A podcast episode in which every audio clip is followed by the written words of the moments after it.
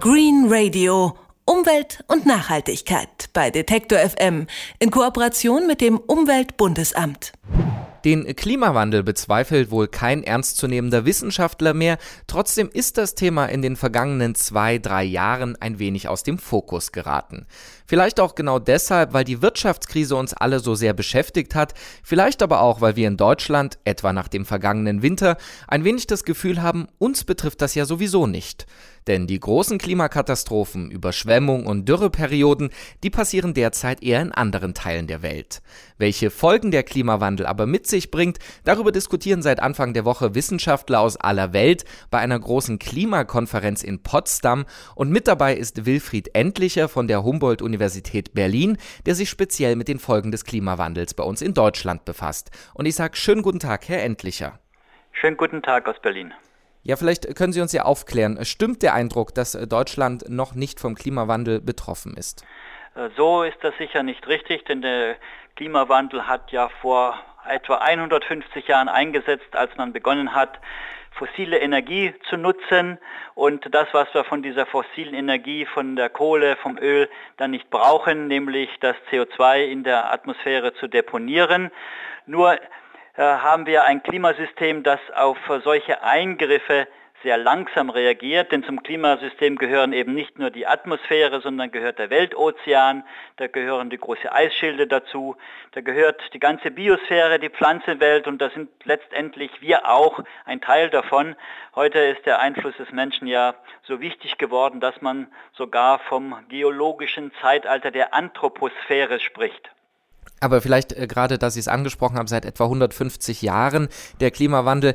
Gibt es da Aufzeichnungen, gibt es klare Zahlen im Vergleich für Deutschland, wie es vor 150 Jahren aussah, wie es jetzt aussieht?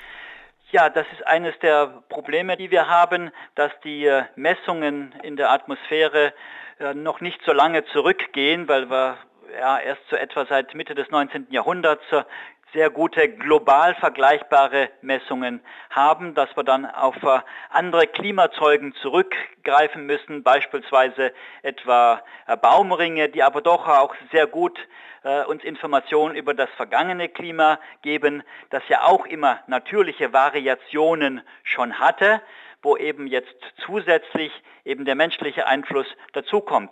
Und äh, die Messungen sagen aber auch für Deutschland ganz deutlich, dass wir eine Zunahme der Temperatur haben. Wir sind da schon mittendrin im äh, Klimawandel. Nur ist das äh, nicht so ein linearer Anstieg der Temperatur, sondern das äh, System macht eben auch einmal Sprünge. Das bleibt eben vielleicht auch einmal ein Jahrzehnt oder etwas länger so ein bisschen gleich und dann steigt es dann wieder sehr viel schneller an. Was darüber so hinausgeht, das ist schwierig zu erfassen, weil immer was wir sehen ist Wetter.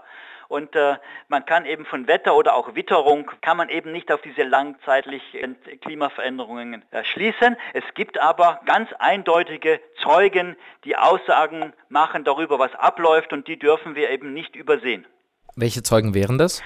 Das sind zum Beispiel die Gletscher. Weltweit in allen Gebirgen auf der Erde schmelzen die Gletscher sehr rasch ab und wir haben global seit 1958 die Messungen von CO2 und auch da dieses Treibhausgas steigt weiter an und das bedeutet immer jeder Körper, der Energie absorbiert, wird wärmer und das ist eben auch so bei unserer Atmosphäre. Sie untersuchen ja vor allem das Klima in Deutschland, haben da aber auch regionale Unterschiede untersucht. Vielleicht äh, können Sie das ein bisschen skizzieren. Äh, Gibt es da so große, man weiß ja, im Süden scheint häufiger die Sonne, im Norden ist es oder im Osten ist es ein bisschen kälter. Gehen auch diese Klimaveränderungen darüber hinaus oder sind das nur die normalen Unterschiede zwischen den Regionen? Ja, bei Extremereignissen, also großen Überschwemmungen, wie wir das äh, am Rhein hatten, an der Elbe oder an der Oder, die sind eben relativ selten und dann kann man eben bei einem einzelnen Extremereignis, äh, kann man das eben nicht für dieses Ereignis sagen, dass das schon äh, auf den Klimawandel zurückzuführen ist. Aber in der Rückschau wird man das sicher äh, schon so sehen können. Und äh, solche Situationen werden wir in Zukunft häufiger haben.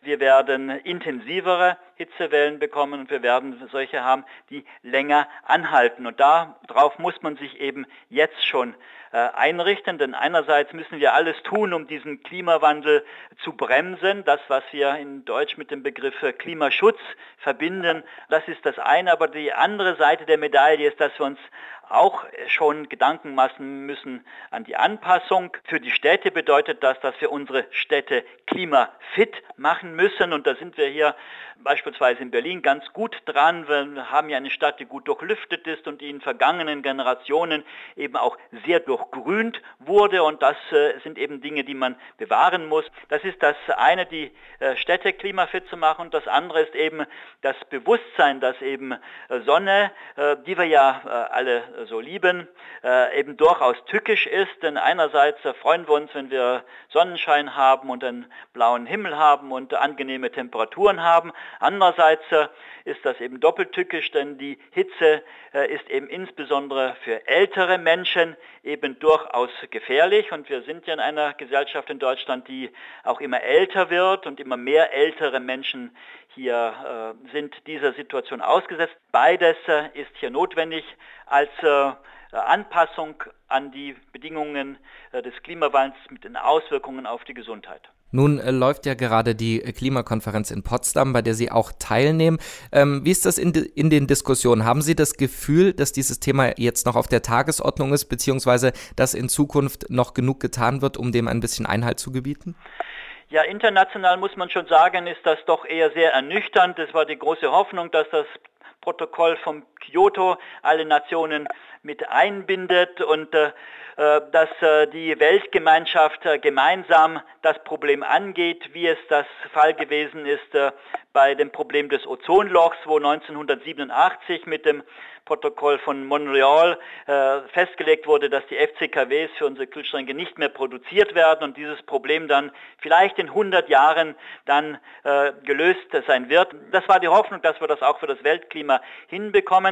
Äh, das äh, sieht sehr schwierig aus, weil doch äh, sehr unterschiedliche Ansichten da geäußert werden. Und deswegen muss man auch das in verschiedenen Maßstäben betrachten. Also nicht nur dieser globale Maßstab, sondern eben auch ein europaweiter Maßstab. Wir sollten da schon als Vorreiter in der Welt hier vorangehen und andere Länder bei ihren Vorhaben dann auch unterstützen. Ich greife noch einmal die Anrainerländer der Mittelmeerregion hier heraus, dass wir vielleicht in Marokko oder Tunesien, Algerien eben hier dann auch unsere äh, Energie produzieren von der Sonne und sie dann in diesen Ländern nutzen, aber auch den Rest dann nach Europa exportieren und äh, schließlich aber auch ganz andere äh, Dimensionen wie etwa Städtenetze. Da kann man auch auf den äh, Niveau der Städte, in Hamburg passiert äh, sehr viel und äh, äh, München will bis 2020 nur noch Strom aus erneuerbaren Energien haben, also auf dieser Ebene. Und letztendlich ist das ja auch alle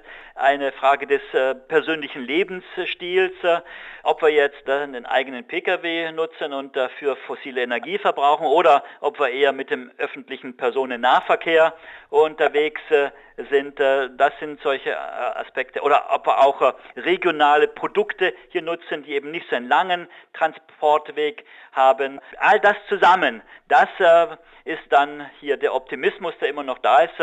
Das wird dann vielleicht dann gelingen, dieses große Menschheitsproblem dann in den Griff zu bekommen sagt Wilfried Endlicher, Klimaforscher an der Humboldt-Universität zu Berlin. Wir haben über die Folgen des Klimawandels in Deutschland gesprochen und ich sage vielen Dank für das Gespräch, Herr Endlicher. Bitteschön.